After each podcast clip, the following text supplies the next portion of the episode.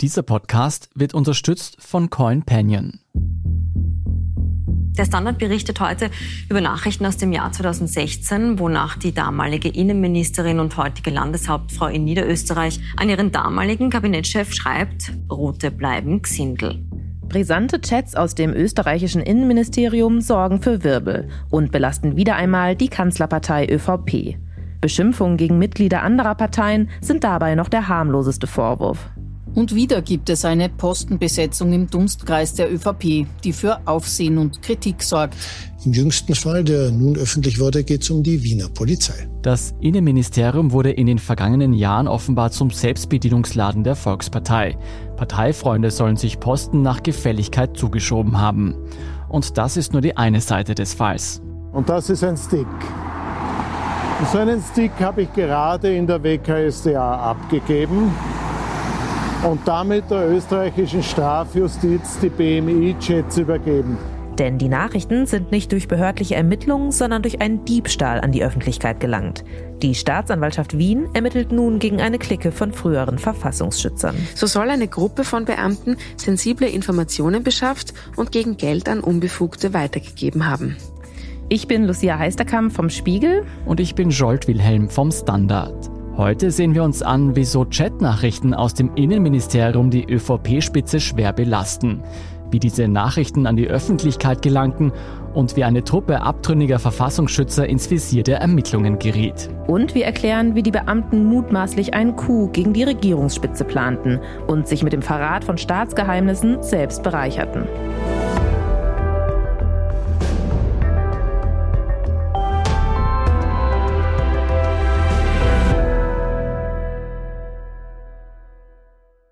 Bevor es losgeht, an dieser Stelle ein Hinweis.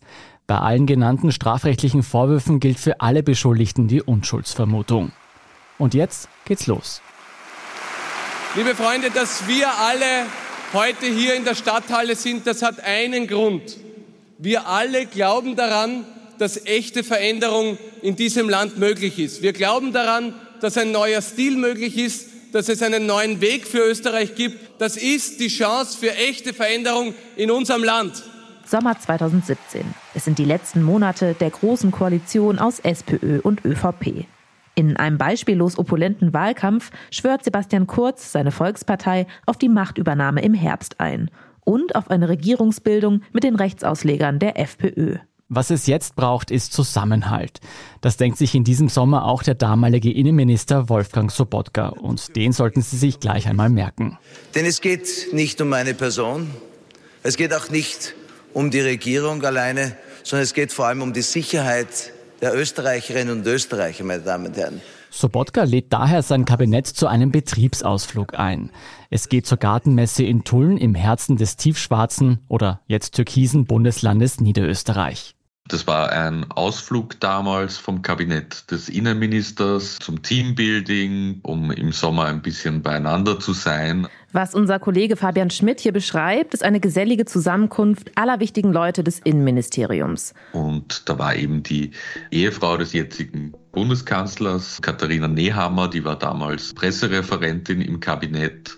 Dann war da natürlich der Kabinettschef Michael Kleubmüller, der Minister selbst und andere Personen, die alle hochrangige Positionen im Ministerium oder dann in der Polizei bekleiden. Und um die Truppe noch enger zusammenzuschweißen, wagt man sich gemeinsam aufs Wasser. Genauer gesagt in Kanus.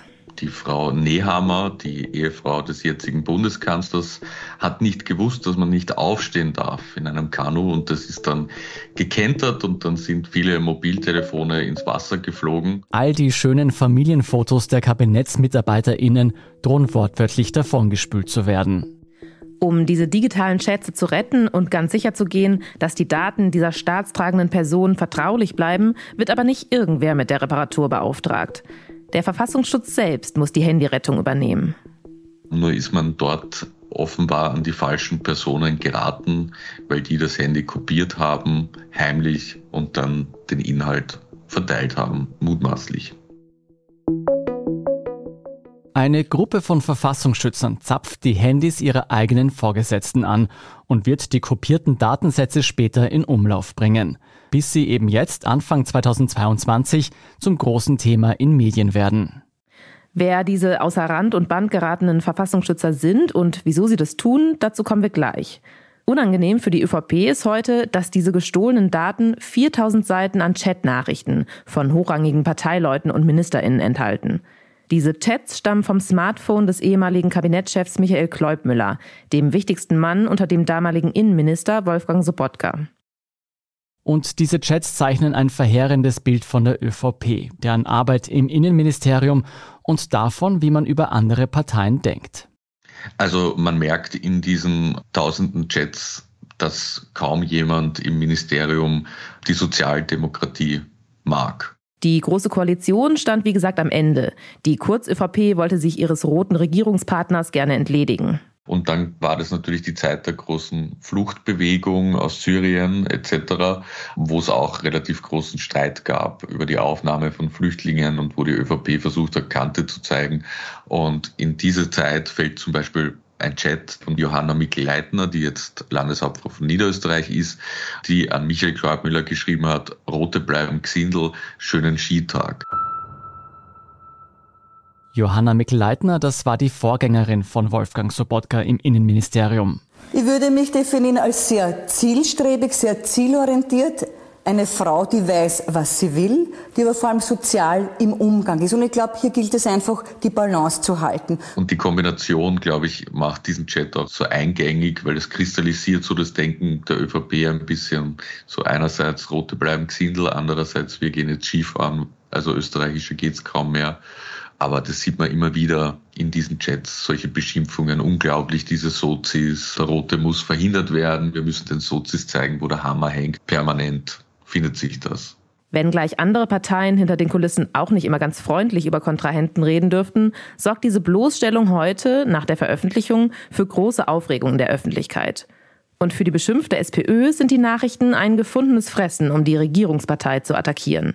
Oder wie es SPÖ-Abgeordneter Jan Kreiner in einer Sendung von Krone TV ausdrückt. Ähm, es richtet sich eh von selbst, die Wortwahl. Also das ist ja ihr Problem, nicht meins. Die SPÖ hat gleich Plakate drucken lassen und T-Shirts und Buttons mit Stolz drauf, quasi, dass man das rote Gesindel ist. Die Landeshauptfrau hat sich dann auch halbherzig entschuldigt dafür, aber immerhin entschuldigt. Aber das Interessante ist, was so aufgeregt hat, war die Beschimpfung. Und die Entschuldigung erfolgte auch für die Beschimpfung. Aber das eigentliche Problem, nämlich diese große Postenkorruption und dieses Betrachten eines Ministeriums als Selbstbedienungsladen, das hat für weniger Aufregung gesorgt und dafür gab es auch wirklich gar keine Entschuldigung. Aus diesen 4000 Seiten an Chats, die sinnbildlich aus dem Sumpf gezogen wurden, geht nämlich auch hervor, wie die ÖVP, zumindest bis damals, das Innenministerium zur Machtkonzentration und als Karriereplattform missbrauchte. Wir sind da im Sommer 2017.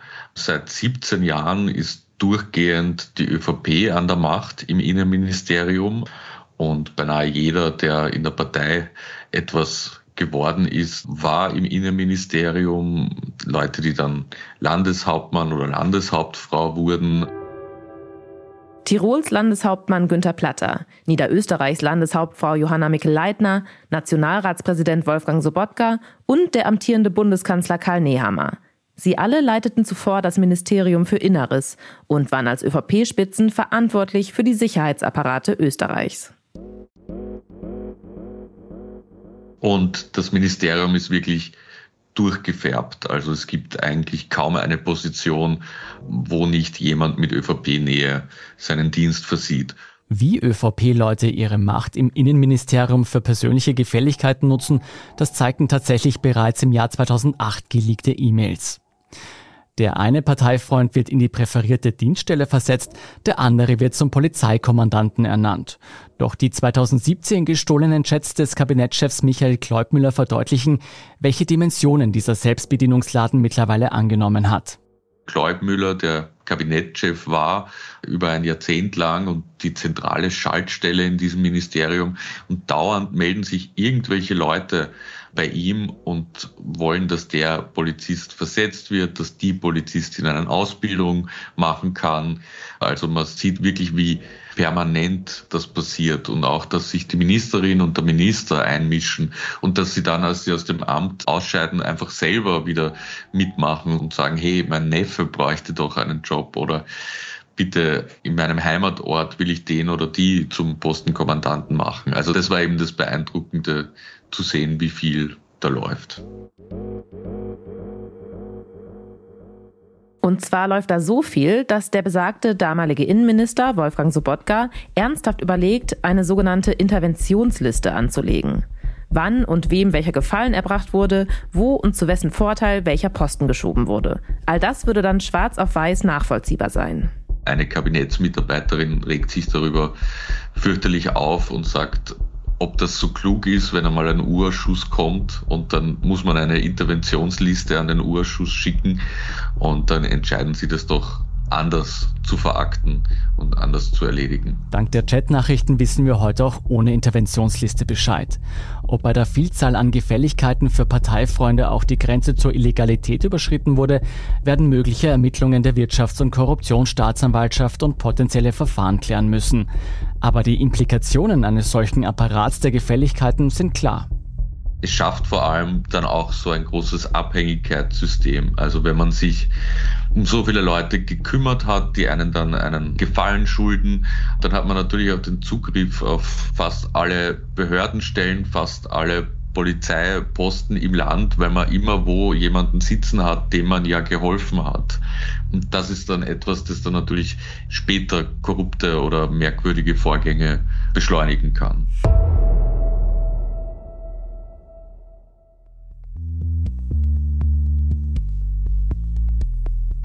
Diese Chats decken also ein System auf, das das Vertrauen in demokratische Fundamente wie die Gewaltentrennung oder die Unabhängigkeit von Behörden zutiefst erschüttert. Allein dieser Gedanke der Geschichte dürfte Österreich noch lange beschäftigen. Doch spätestens jetzt müssen wir auch zu der anfänglichen Frage zurückkehren, wer hinter diesem Datenleck steckt. Wer sind die Personen, die ihre Chefs im Innenministerium auffliegen lassen? Natürlich gab es noch, auch aus früheren Zeiten, andere Parteigänger oder Leute, die sich politisch neutral gefühlt haben. Und die haben natürlich das Gefühl entwickelt, dass das sehr unfair läuft, dass sie keine Aufstiegschancen haben, dass sie keine Karriere machen können. Und zu diesen Leuten gehört offenbar auch jene Gruppe an Verfassungsschützern, die damals die Daten des nassen Handys von Kabinettschef Michael Kleubmüller kopieren. Sie sehen sich um Aufstiegschancen und bessere Einkommen betrogen im Innenministerium, das von der ÖVP kontrolliert wird. Und da hat sich einfach über diese ganze Art ein Zorn aufgebaut über viele Jahre und Jahrzehnte und noch dazu ganz abseits von der Parteipolitik war das Innenministerium immer eine Schlangengrube, wo man Intrigen beherrscht hat. Und irgendwann hat es diesen Personen dann gereicht und sie haben begonnen, quasi auf eigene Faust Sachen zu sammeln und dann aber immer mehr abzudriften bis in, in das ganz groß Illegale, was jetzt auch vermutet wird von der Staatsanwaltschaft. Es ist nämlich so, die ehrenhaften Helden mit weißer Weste findet man in dieser Geschichte weder auf der einen noch auf der anderen Seite. Denn nicht nur die Gefälligkeiten der ÖVP-Spitzen haben einen größeren Masterplan im Hintergrund. Auch die Datendiebe im Verfassungsschutz verfolgen damals mehrere Ziele, die jetzt Grundlage von behördlichen Ermittlungen sind. Es sind keine Whistleblower, sondern das war schon zum Eigennutz und auch zum Profit machen. Man diente sich auf jeden Fall dann der Politik an, vor allem der FPÖ, und versuchte eben dann aufzusteigen, als diese an der Macht war. Und jetzt dann sind man offenbar auf Rache gegen die ÖVP. Wir erinnern uns, wenige Monate nachdem die Handys beim Kanufahren ins Wasser fallen und von den unzufriedenen Verfassungsschützern abgesaugt werden, wird Ende 2017 Sebastian Kurz Kanzler und er holt sich die FPÖ auf die Regierungsbank. Zum großen Unmut der ÖVP überlässt er dem freiheitlichen Herbert Kickel das tiefschwarze Innenministerium, der hohe Preis der Macht. Meine Überzeugung ist es, dass Österreich kein Einwanderungsland ist. Das äh, geht sich schlicht und allein aufgrund der Größe nicht aus. Und Kickel fackelt nicht lange und weckt auch bei den abtrünnigen Verfassungsschützern die Hoffnung, dass sie jetzt zum Zug kommen. Und tatsächlich haben wir dann ja auch gesehen, wie Kickel massiv gegen ÖVP nahe Beamte vorgegangen ist. Also viele haben auch das Weite gesucht. Der langjährige Kabinettschef Michael Kleubmüller, dessen Handy dann so prominent wird, ist wenige Monate nach Kickels Amtsantritt aus dem Innenministerium verschwunden, nach über 17 Jahren dort. Also man hat quasi erwartet, dass es da jetzt zum großen Umbau kommt. Und dann kam aber das Ibiza-Video, dann wurde die Regierung gesprengt, dann hat das auch nicht so gut reingepasst und jetzt war es offenbar so weit, dass bestimmte Kreise entschlossen haben, diese Chats sollen jetzt an die Öffentlichkeit kommen.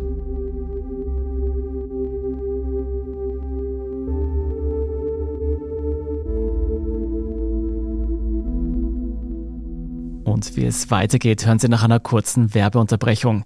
Bleiben Sie dran. Österreich Inside Krypto. Entdecke jetzt die Kryptowelt mit CoinPanion, deinem persönlichen Kryptomanager. Mit CoinPanion kannst du einfach und automatisiert in den Kryptomarkt investieren. Registriere dich jetzt und sichere dir mit dem Promocode INSIDE20 noch heute einen Einzahlungsbonus von 20 Euro. Gestalte deine Zukunft und werde Teil einer digitalen Bewegung auf www.coinpanion.at.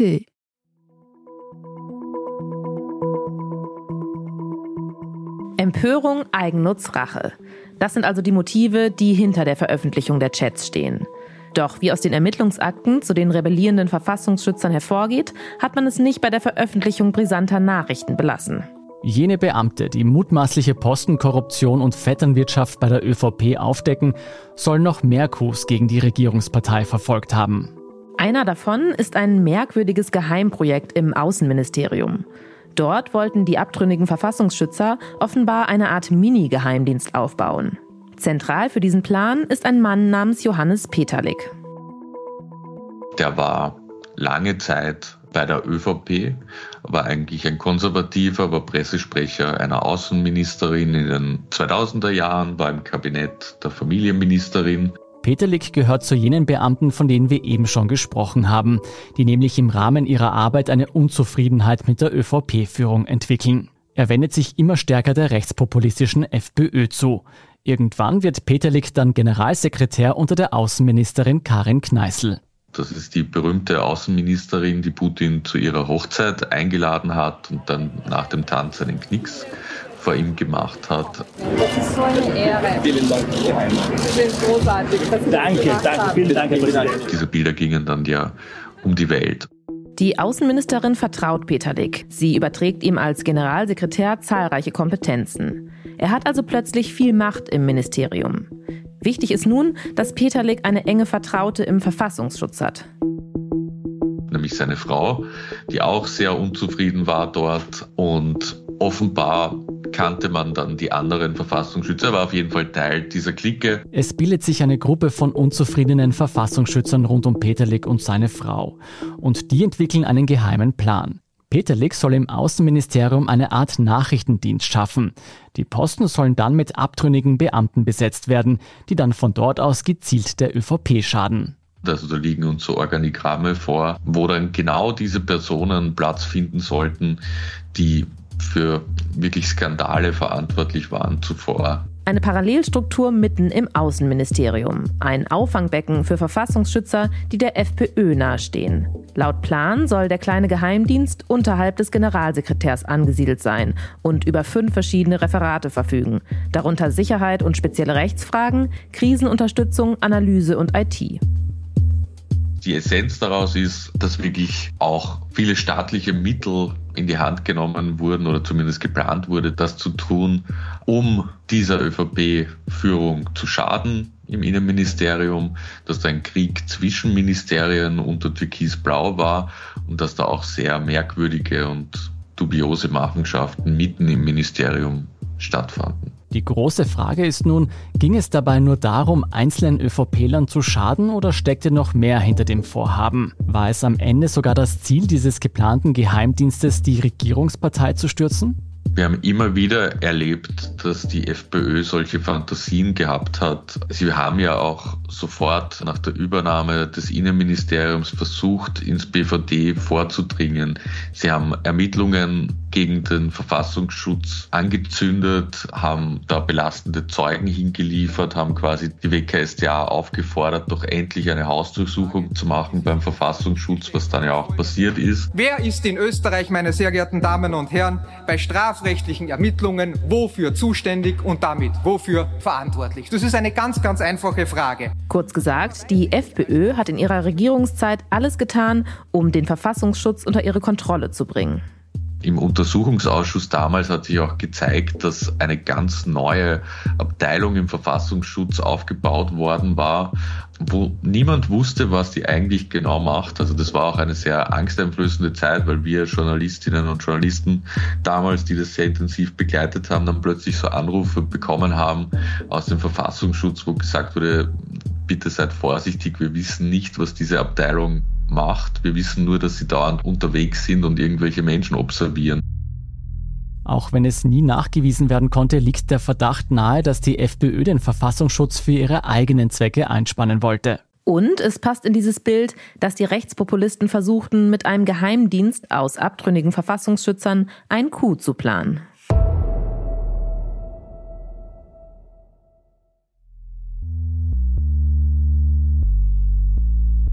Die Ermittlungen gegen das Netzwerk, das hinter dem Diebstahl der Chatnachrichten steckt, decken tatsächlich noch weitere Machenschaften auf. Also im Grunde geht es darum, dass diese Personen Informationen weitergegeben oder sogar zum Verkauf angeboten haben, die eben geschützt waren. Also Staatsgeheimnisse, Amtsgeheimnisse etc. Da gibt es offenbar einen Kreis an Personen, die das abtrünnige Beamtennetzwerk kennen und sich von dort geheime Informationen beschaffen. Zu jenen Kunden gehört mutmaßlich der ehemalige Vorstandschef von Wirecard, der Österreicher Jan Marschalek, der heute auf der Flucht ist.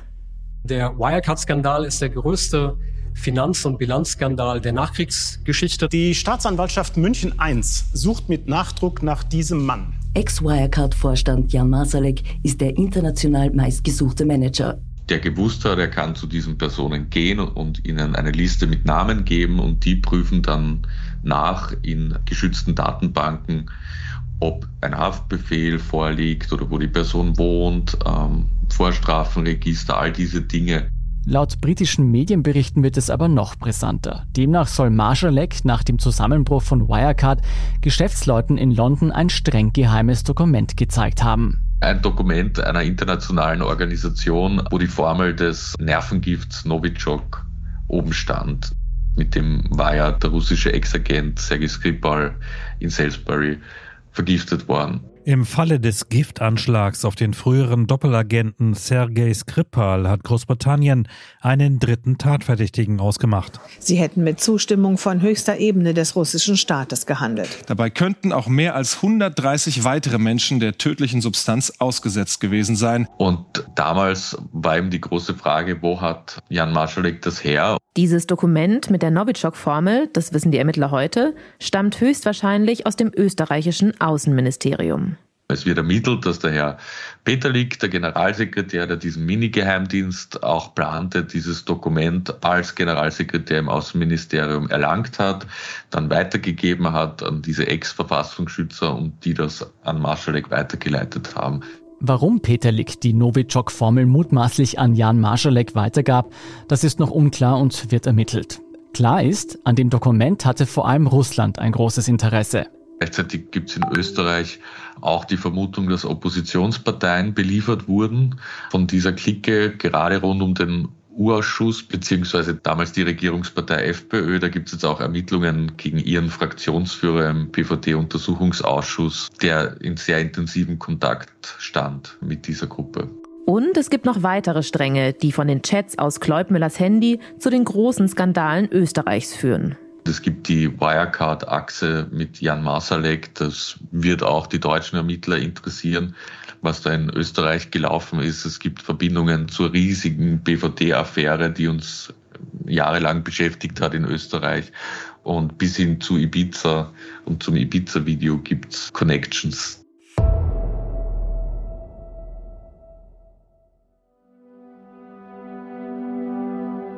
Die Auswertung all dieser Verstrickungen könnte Jahre dauern. Ein Teil der Erkenntnisse rund um die Nachrichten aus dem Innenministerium wird wohl dennoch schon bald Thema sein. nämlich im Ende Februar startenden Untersuchungsausschuss zur Korruption in der ÖVP. Denn wenn es um Korruption geht, sind schließlich vor allem die Postenvergaben im Innenministerium brisant. Es ist natürlich die Frage, inwiefern dieses System bis jetzt Bestand hat, inwiefern es noch immer Postenkorruption im Innenministerium gibt. Es gibt durchaus Indizien dafür. Es ist jetzt wieder in der Hand der ÖVP tiefschwarz und natürlich haben die Oppositionsparteien ein großes Interesse daran, weil ja der frühere Innenminister jetzt Kanzler ist, also Karl Nehammer. Und wenn man den da politisch angreifen kann, ist es natürlich ein gefundenes Fressen für die Opposition. Doch die schiere Masse an Daten und neuen Erkenntnissen dürfte wohl so groß sein, dass es dafür nochmal einen ganz eigenen Untersuchungsausschuss braucht. Und dann ist da noch die Sache mit dem Vorsitzenden des Korruptionsausschusses. Das ist nämlich niemand geringerer als Wolfgang Subotka, also jener Mann, der das Innenministerium leitete, als dort Posten nach dem Selbstbedienungsprinzip vergeben wurden. Ich glaube, wenn man ein Amt äh, in dieser Zeit übernimmt, äh, dann braucht man einerseits einen sehr klaren Blick, welche Herausforderungen auf einem zukommen. Aber es gehört wie immer auch im politischen Leben ein Quäntchen Glück dazu. Obwohl vier Parteien fordern, dass er auf den Vorsitz verzichtet, gibt es derzeit keine Anzeichen, dass er das tut. Für die ÖVP ist sowas ja immer eine Art von Schuldeingeständnis. Deswegen versuchen sie das mit aller Kraft abzuwenden. Wie viel Licht der Untersuchungsausschuss wirklich in die Vorgänge rund um Korruption und unlautere Postenvergaben bringen wird, das bleibt abzuwarten. Wir werden den Ausschuss jedenfalls auch bei Inside Austria verfolgen und hier im Podcast darüber berichten. Der Zustand der Demokratie in Österreich, das zeigt die Causa rund um diese Chatnachrichten schon jetzt, scheint jedenfalls nicht der beste zu sein. Ja, es ist natürlich katastrophal, beides. Es ist katastrophal, dass ein Ministerium so unter der Fuchtel einer Partei steht und wirklich dem Zweck der Partei eigentlich untergeordnet wird. Gleichzeitig ist es erschreckend, was sich da für ein Eigenleben bilden kann im Verfassungsschutz, dass die mangelnde Kontrolle existiert. Und ob der große Umbruch und die nötigen Reformen in der jetzigen politischen Konstellation gelingen können, werden wir sehen. Zeit meines Lebens war immer die ÖVP in einer Regierung beteiligt. Und das ist ungesund, wenn sie dann auch so lange Zeit dieselben Ministerien für sich behält. Da ist ein demokratischer Wechsel, glaube ich, gut. In Deutschland funktioniert das viel, viel besser, dass es unterschiedliche Regierungskonstellationen gibt, dass einmal die Grünen den Minister oder die Ministerin stellen, dann die CDU, dann die SPD, dann die FDP. In Österreich ist es halt im Innenministerium immer die ÖVP gewesen und nur ganz kurz die FPÖ und das endete in einer noch größeren Katastrophe. Inside Austria hören Sie auf allen gängigen Podcast-Plattformen, auf der Standard.at und auf spiegel.de. Wir freuen uns auch über Feedback zu unserem Podcast. Einfach ein E-Mail schicken an insideaustria.spiegel.de oder an podcast.derstandard.at. Unsere journalistische Arbeit können Sie am besten mit einem Abonnement unterstützen. Alle Infos zu einem Standard-Abo finden Sie auf abo.derstandard.at. Und unsere Hörerinnen und Hörer können mit dem Rabattcode Standard jetzt drei Monate lang für 30 Euro das Angebot von Spiegel Plus testen und 50% sparen. Alle Infos dazu finden Sie auf spiegel.de slash der Standard. Alle Links und Infos stehen wie immer auch in den Shownotes zu dieser Folge. Danke fürs Zuhören und allen, die an diesem Podcast mitwirken. Produziert wurde diese Folge von Christoph Grubitz. Ich bin Lucia Heisterkamp. Ich bin Scholt Wilhelm. Wir sagen Tschüss und Baba.